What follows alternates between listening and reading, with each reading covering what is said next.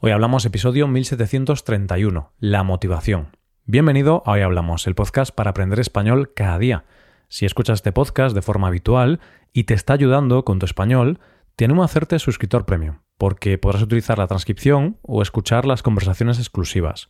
Muchos oyentes utilizan este contenido en su rutina de aprendizaje de español. Hazte suscriptor premium en hoyhablamos.com. Buenas oyente, seguimos avanzando por este nuevo año 2024. ¿Ya tienes la lista de tus propósitos de este año? ¿Estás motivado para conseguir todos esos objetivos? Espero que tengas la motivación al máximo. Y precisamente de eso vamos a hablar hoy. Vamos a ver qué es esto de la motivación y cómo nos afecta para lograr nuestros objetivos. Hoy hablamos de la motivación. La motivación es un término que escuchamos a menudo, pero ¿qué significa realmente? Podemos decir que la motivación es el impulso interno que nos lleva a actuar, es lo que nos empuja a hacer algo, es la fuerza detrás de nuestras decisiones y comportamientos. Desde un punto de vista psicológico, la motivación se puede clasificar en dos tipos principales, intrínseca y extrínseca. La motivación intrínseca surge dentro de nosotros mismos. Hacemos algo porque nos resulta gratificante o satisfactorio, porque nos sentimos bien al hacerlo o porque sentimos que es lo que tenemos que hacer en base a nuestras creencias o valores. Por ejemplo, un estudiante que aprende español porque disfruta del idioma y de la cultura está motivado intrínsecamente. Por otro lado, tenemos la motivación extrínseca. Esa es la motivación provocada por factores externos, como recompensas o reconocimientos que nos dan otras personas o que no dependen de nosotros y son externos. Por ejemplo, Muchas personas estudian inglés porque les va a ayudar a mejorar su carrera laboral y podrán ganar un mayor salario, pero no estudian porque realmente quieran aprender el idioma o porque les interese la cultura anglosajona.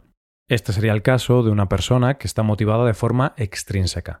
De la misma forma, si estás intentando dejar de fumar y tu forma de hacerlo es dándote recompensas cuando cumples tu objetivo y no fumas, si piensas algo así como si hoy no fumo, a la noche me comeré una galleta como recompensa. Eso se trata también de una motivación extrínseca, porque la recompensa es externa. Y oyente, ¿crees que la motivación es un estado constante?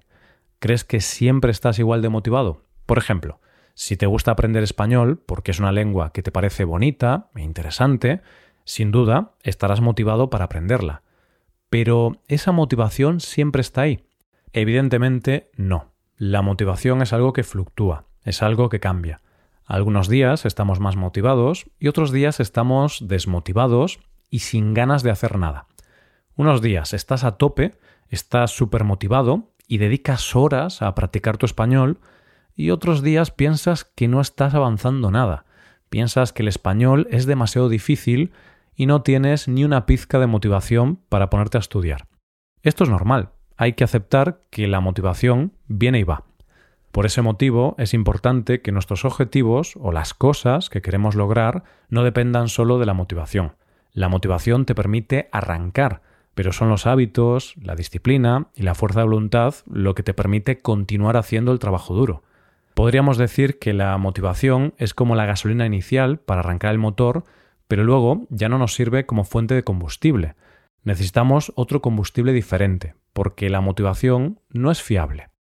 Es como tener un coche eléctrico en un país donde no hay muchos puntos de recarga. No harías un viaje largo con ese coche porque sabes que no llegarás a tu destino. Pues lo mismo con la motivación. No esperes depender solo de ella para conseguir lo que te propones. Entonces, el verdadero desafío a la hora de lograr los propósitos de Año Nuevo es ser capaz de mantener esa motivación inicial, o mejor dicho, aprender a no depender de la motivación, porque ya estamos viendo que la motivación no dura para siempre. Depender de la motivación para lograr un objetivo difícil es como depender de la energía solar en Islandia. sí, habrá días o periodos del año en los que el sol proporcione suficiente energía, pero otros días no habrá sol y el país no podrá obtener energía del sol, por lo que necesita energía de otras fuentes. No sé por qué, pero hoy estoy haciendo muchas metáforas con las energías renovables. Quizá porque, aunque las energías renovables son una fuente de energía muy buena, todavía no están desarrolladas lo suficiente como para poder depender al 100% de esa energía. Entonces me recuerda un poco a la motivación. los elementos de la naturaleza, como el sol o el viento, vienen y van. A veces hay sol, a veces no. A veces hay viento, otras veces no. Entonces, de la misma forma, la motivación es algo muy importante para comenzar cualquier cambio. Y debemos aprovecharla al máximo. Por eso está muy bien ponerse propósitos de año nuevo, porque así podemos aprovechar esa motivación extra del principio del año. Pero claro, también tenemos que entender bien cómo funciona la motivación y conocer sus límites, y ver cómo complementarla con otras cosas de las que hablaremos en los futuros episodios, como la fuerza de voluntad, los hábitos o la disciplina. Bueno, entonces, primer aprendizaje de hoy. La motivación es traicionera. Nos ayuda a empezar, pero si luego caemos en eso de hoy no me apetece hacer deporte, hoy no tengo ganas de practicar español, hoy no estoy motivado para salir a correr. Si empezamos a pensar de esa forma, está claro que no conseguiremos nuestros objetivos, porque solamente hacemos el trabajo duro cuando estamos motivados. Y muchas veces la motivación aparece después de hacer ese trabajo duro. Muchas veces yo no tengo ganas de entrenar, de hacer deporte, pero igualmente hago la sesión de ejercicio y después siento cómo estoy mucho más contento y motivado. ¿Y por qué pasa esto? ¿Por qué no estamos siempre motivados? Bueno, hay que decir que la motivación es algo que ocurre en nuestro cerebro. Es un fenómeno neurobiológico muy influenciado por la dopamina, que es un neurotransmisor muy importante en nuestro cerebro. La dopamina regula nuestra sensación de recompensa y placer y es vital para la motivación. El cerebro tiene un nivel medio de dopamina que se mantiene más o menos constante a lo largo del día. Sin embargo, en momentos puntuales, el cerebro libera un extra de dopamina. Diremos que tenemos un pico de dopamina, provocado por alguna actividad o situación. Estas fluctuaciones afectan a nuestra motivación y energía vital. Por ejemplo, cuando experimentamos situaciones placenteras como comer chocolate, tener sexo o tener una buena conversación con unos amigos, nuestro cerebro libera un extra de dopamina. En ese momento tenemos un pico de dopamina.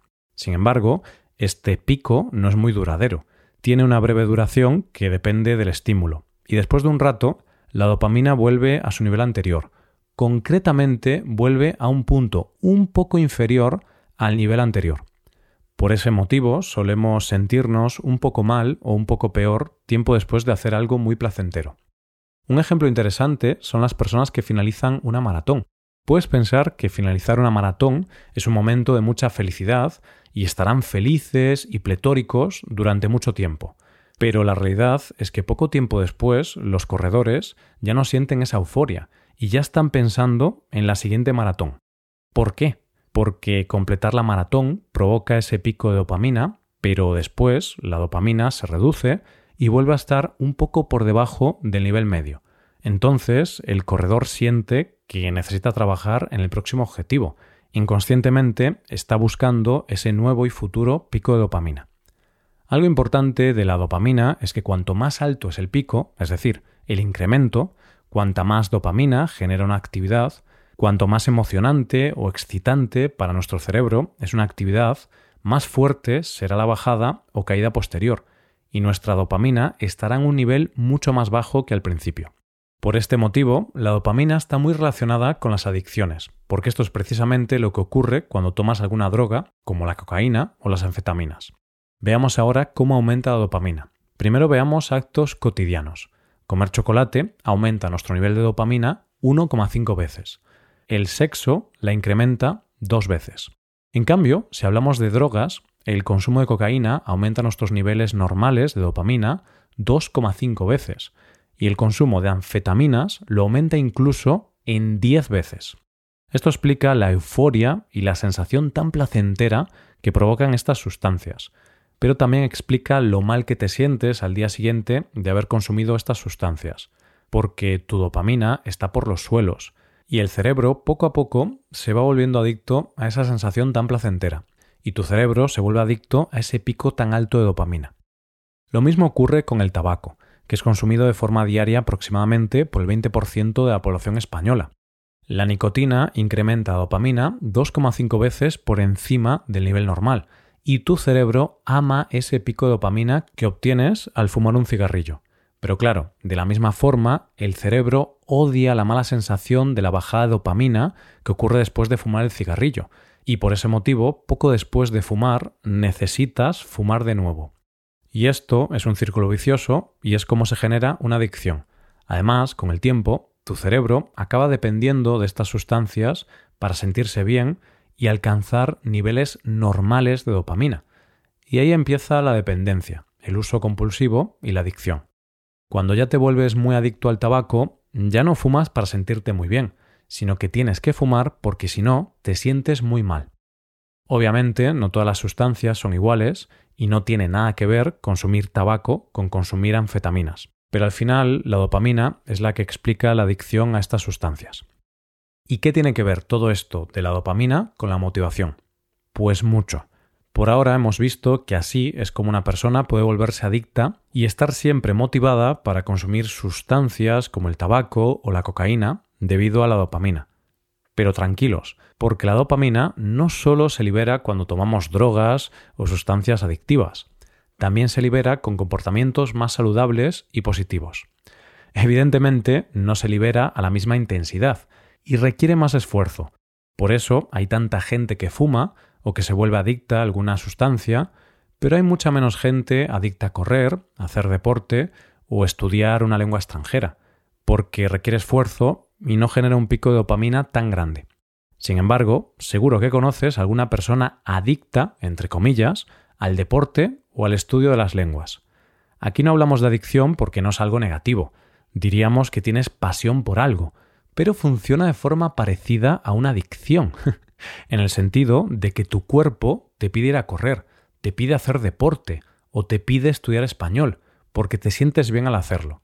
Y si estás una semana sin hacerlo, te sientes un poco mal. Entonces, si tenemos un objetivo que queremos lograr, tenemos que encontrar actividades que nos resulten placenteras y algo importante es enfocarse en las recompensas intrínsecas y no en las extrínsecas.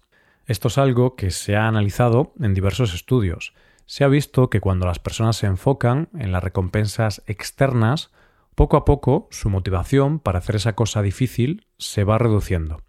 Cuando realizamos actividades que disfrutamos de forma intrínseca, la motivación y el placer provienen de la actividad misma, no de una recompensa externa.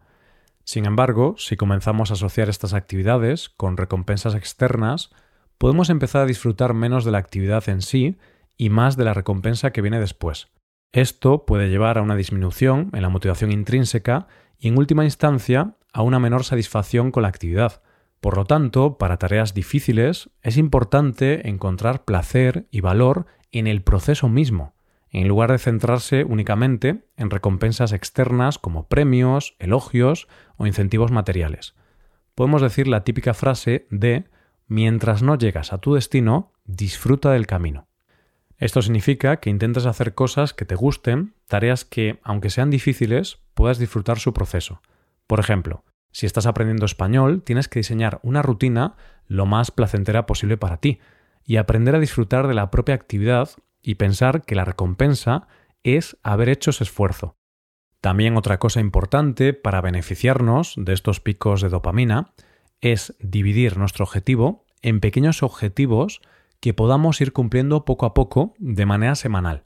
De esta forma, cada semana sentirás que estás avanzando y podrás tener ese pico de dopamina generado por completar una meta, que te hace sentir bien y que te anima a seguir trabajando en esa dura tarea. Esto podría ser ponerte como objetivo tener una clase con un profesor de manera semanal y así alcanzar el objetivo de tener 50 clases durante un año algo que sin duda mejorará tu español de manera notable. Otra idea sería ponerte como objetivo o rutina escuchar un episodio de este podcast o de cualquier otro podcast diariamente. De esta forma dedicarás aproximadamente una hora semanal a la compresión auditiva en español y en total finalizarías el año habiendo dedicado más de 50 horas a mejorar tu compresión auditiva. Así que esta es la clave.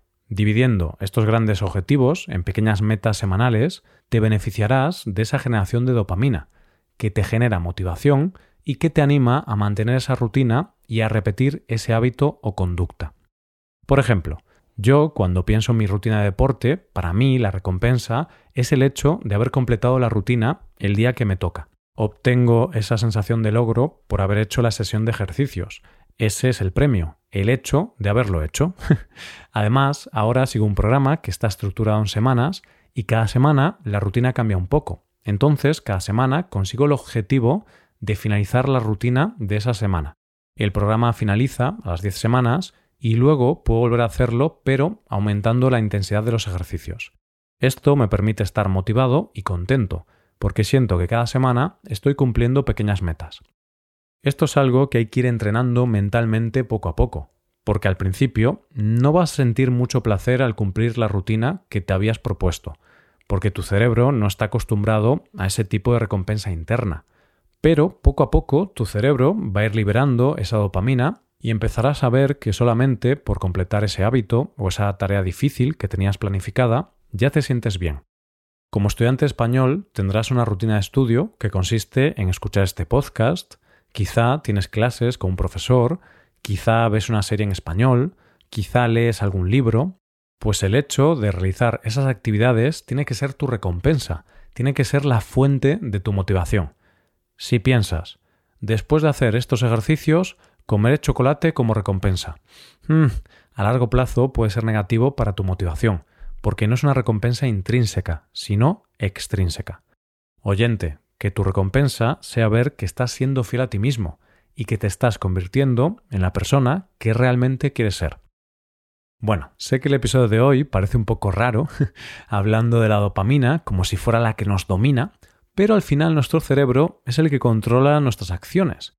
Para preparar este episodio he escuchado varios podcasts sobre la motivación. Si realmente te interesa este tema y quieres profundizar, te recomiendo escuchar los episodios titulados Leverage Dopamine to Overcome Procrastination and Optimize Effort, How to Increase Motivation and Drive y Controlling Your Dopamine for Motivation, Focus and Satisfaction.